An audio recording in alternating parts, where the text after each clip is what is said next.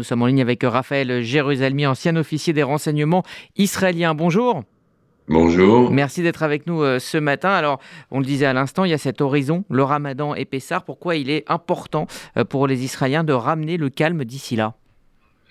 Eh bien, tout simplement parce qu'il y a des velléités euh, du Hamas et du djihad islamique de tenter une fois de plus d'utiliser le mont du Temple et les fêtes religieuses pour tenter d'embraser la rue palestinienne.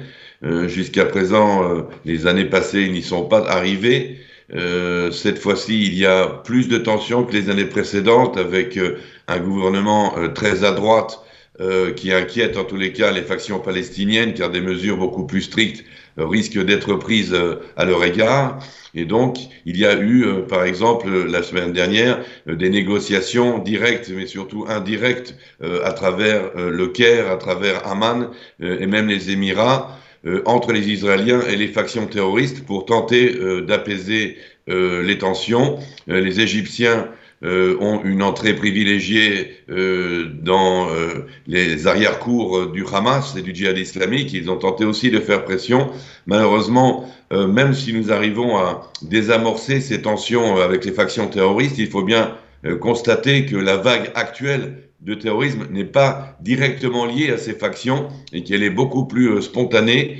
Euh, elle est inspirée, bien sûr, par une propagande de haine sur les réseaux sociaux financée par les factions euh, palestiniennes, mais dans l'ensemble, on, parle de terroristes isolés qui ne sont pas sous le commandement de, personnes directement et qui sont très difficiles à repérer, inclus des, des adolescents. Et là, c'est un véritable casse-tête pour les services de sécurité israéliens. Oui, effectivement, hein, ce qui frappe, c'est l'âge euh, de ces terroristes, 13 ou 14 ans. On a l'impression que la question, effectivement, c'est plus celle des opérations euh, sophistiquées. Euh, le gouvernement dit qu'il va renforcer également le renseignement, mais en quoi le renseignement peut-il servir dans, ce contexte d'actes isolés?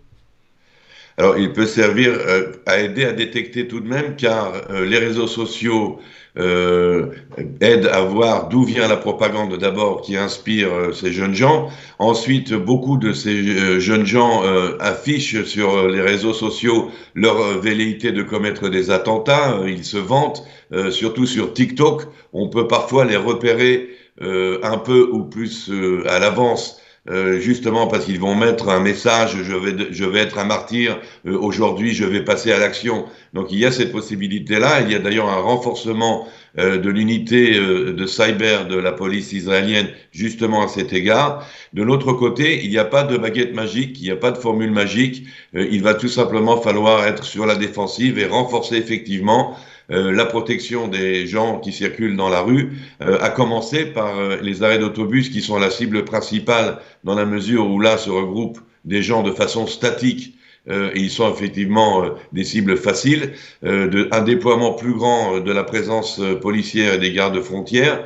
et voilà, il n'y a pas vraiment beaucoup plus qu'on peut faire, si ce n'est de décourager à travers les réseaux sociaux par des messages contraires euh, malheureusement, nous avons très très peu euh, au sein euh, des dirigeants palestiniens d'alliés qui essaient de calmer le jeu et qui essayent de ne plus faire ce qui a lieu depuis des années et des années, c'est-à-dire un bourrage de crâne de la jeunesse palestinienne. Et récemment une campagne qui, qui vise carrément les 13-14 ans de Jérusalem-Est, une campagne qui est adressée à eux exclusivement, euh, menée par le Hamas. On a effectivement, euh, pour terminer, euh, Raphaël Jérusalemi, l'impression que cette question de l'incitation à la haine est de plus en plus centrale et que c'est toute une génération qui a grandi avec non seulement les réseaux sociaux, mais aussi tout simplement les, livres de, de, classe palestiniens qui incitent à la résistance et donc à l'action armée.